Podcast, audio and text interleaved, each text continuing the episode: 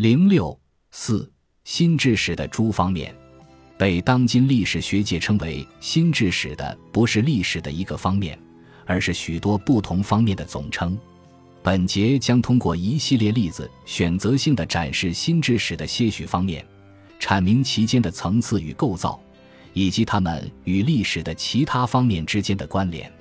上一节中，我们区分了意识形态赖以作用的世界观和意识形态话语，前者属于新知识的研究对象。关于世界观何以区别于意识形态，一种误解认为意识形态是相争的，世界观却有时代共识。费弗尔说：“既然连彼时最聪明且大胆的拉伯雷都不是无神论者，16世纪就不存在现代意义上的无神论。他错在不该以一人之心为全体西欧人设限。毕竟，聪明和大胆都有太多的方面，无只是个单纯的、可在一切时代被普遍理解的否定词。因此，拉伯雷不是无神论者，不代表别人不能是。”对某一时代的集体心智的迷信是时代精神之迷思的延续。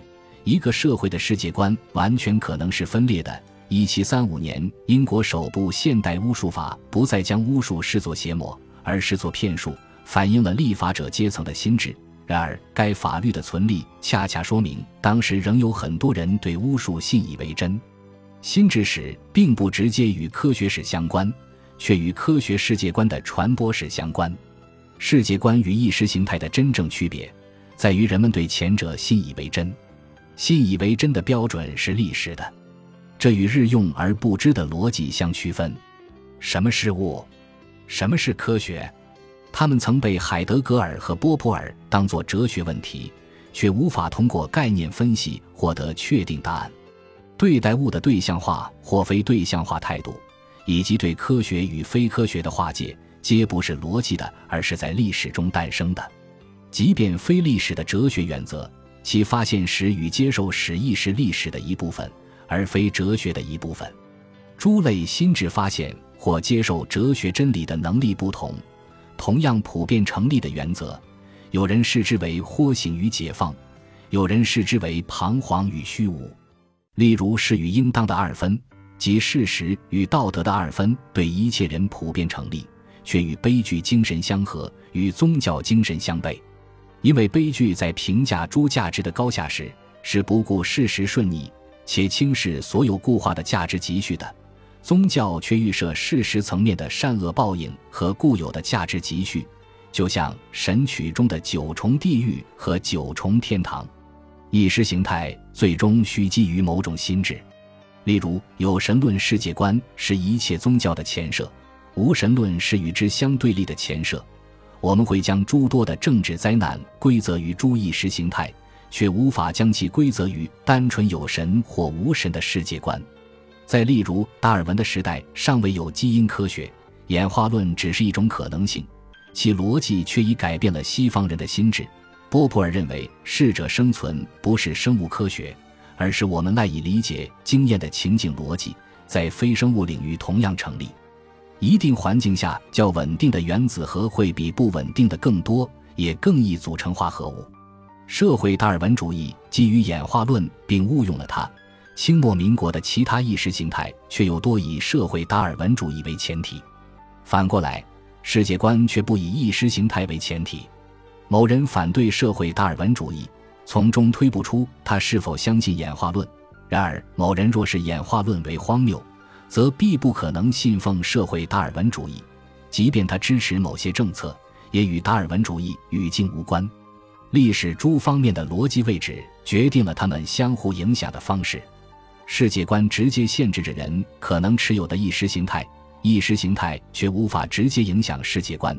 尽管由于人之本性皆追求自洽，意识形态支持者也会试图改造自己的世界观，或向他人宣传某套世界观。以营造该意识形态的逻辑前提，然而这些自欺与欺人一旦形成世界观命题，它就独立于意识形态。例如堕胎争议中的世界观问题，即胚胎从何时起算是一条命，从何时起算做一个人。尽管天主教会倾向于将时间点无限推早，该问题本身却无关宗教，甚至科学也不能完全解答。因为生物学不回答什么是生命或什么是人，该世界观问题的判定最终关乎直觉。世界观与意识形态尽管交织于某些事件，却分属两个语境。在当今，信不信中医既是世界观层面之事，也是意识形态层面之事。它是世界观层面之事，是由于非科学区别于科学；它与民族主义相关，是因为中医对立于西医。西医并非科学词汇，而是东亚视角下的意识形态。明治维新前后的蓝衣与汉衣之争，也关乎意识形态。青年福泽谕吉敌视汉医，既与他重实证。清玄想的心智有关，也与当时蓝学、汉学之争的意识形态战队有关，却唯独与现代医学无关，因为在巴斯德提出细菌学说之前，尚无现代医学。科学对待身体的方法与人无关，分子生物学等方法同样适用于其他生物。在现代哲学中，尽管上手状态的身体仍属自然，作为对象的身体却是演化史的结果和技术的对象。现代哲学中的人没有明确的形象，这一日用而不知的原则影响了诸方面的世界观。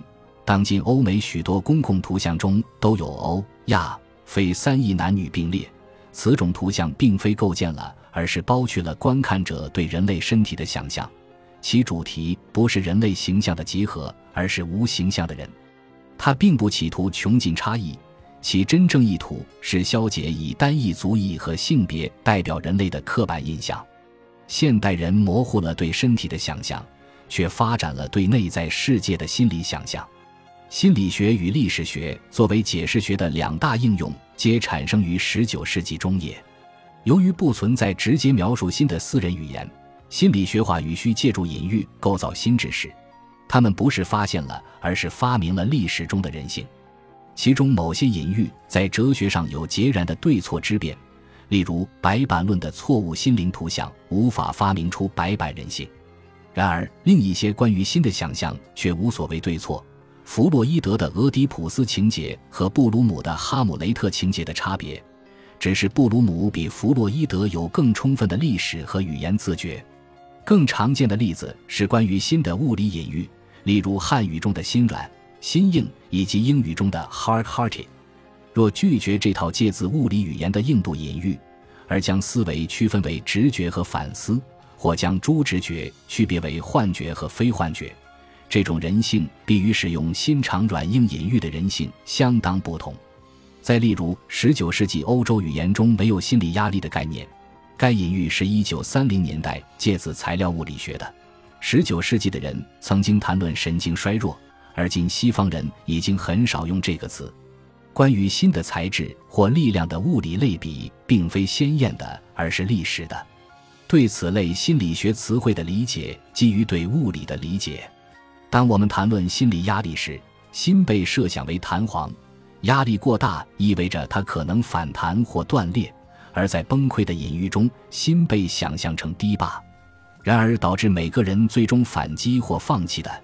皆是生活中各异的具体理由，陈述具体理由无需压力之隐喻。当我们说丘吉尔顶住了巨大的心理压力，拒绝与纳粹和谈，和说丘吉尔直面巨大的危机并于前途未卜之际做此选择，前一种表述比后者多出的那层隐喻其实是冗余的。描写丘吉尔的心理压力是以力学隐喻塑造人物性格的内在图像。然而，人物性格在说明了外在行为及其意义时会自然呈现，无需隐喻修辞。坚强不同于勇敢，前者是一个关于心的力学隐喻。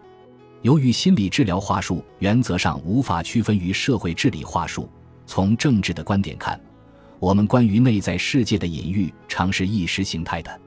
将心类比为机械的心理学隐喻的逻辑推论之一，是政治学也把政治规律比喻为机械。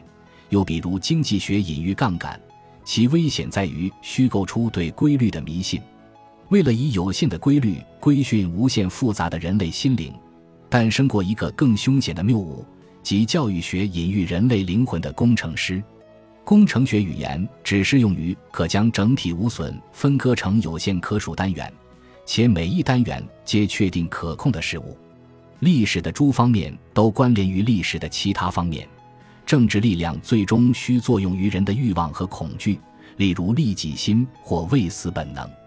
当畏死心理失效，相关规则也就烟消云散。政治规律民不畏死，奈何以死惧之的前提是今王一死，举大计一死的心智。然而此种性格并不普遍，否则大屠杀时乃至世间诸多不平之事都会被改写。另外。政治史将利己心和畏死本能承认为自然的，心智史实脚下的死却呈现出诸多层面的意义。将死亡视作一切的终结的态度是现代的，诸时代对死的想象亦有历史。菲利普·阿里耶斯认为，六至十一世纪的欧洲人将死亡视作寻常，并不惧怕死亡，在平静中等待注定到来的末世和救赎。且这种平静尚未被对末日审判的恐惧打破。这一时期的墓碑上没有姓名，不同于后来的个人自我之死。中古早期的文化之墓模糊了作为一切之终结的死的赤裸态度，冰冷虚无的死亡仿佛变得宁静祥和。然而每时每刻都将死亡视作寻常，毫不将其视作我之死的人并不存在。中古早期关于死亡的世界观。不是处于海德格尔与阿里耶斯之间的某个程度，而是他们可能在此刻相信人死了就什么都没了，在下一刻相信死后有天国，却不可能在同一时刻混合两种矛盾的信念。在本节的最后，我将用两个例子讨论心智可塑性。其一是我们对速度和空间的感觉，它取决于技术史。十九世纪的人乘坐火车会紧张恐惧。然而，人类一旦对技术习以为常，就忘记了高速运动机械的潜在破坏力，甚至绑安全带也需要宣传和强制。其二是爱的意义。劳伦斯·斯通认为，十七世纪之前的英格兰家庭中，由于儿童夭折率居高不下，父母不会对孩子倾注很多情感，每个孩子都不被视为独一无二，而是彼此的替代品。直到十八世纪初才有所改变。阿兰·麦克法兰质疑了该观点，证据是一位父亲留下的日记中，在孩子生病时的忧心和夭折时的悲痛。如果历史学必须揭示爱在诸时代的诸意义，麦克法兰的方法就是非历史的，忽视了斯通列举的种种变化。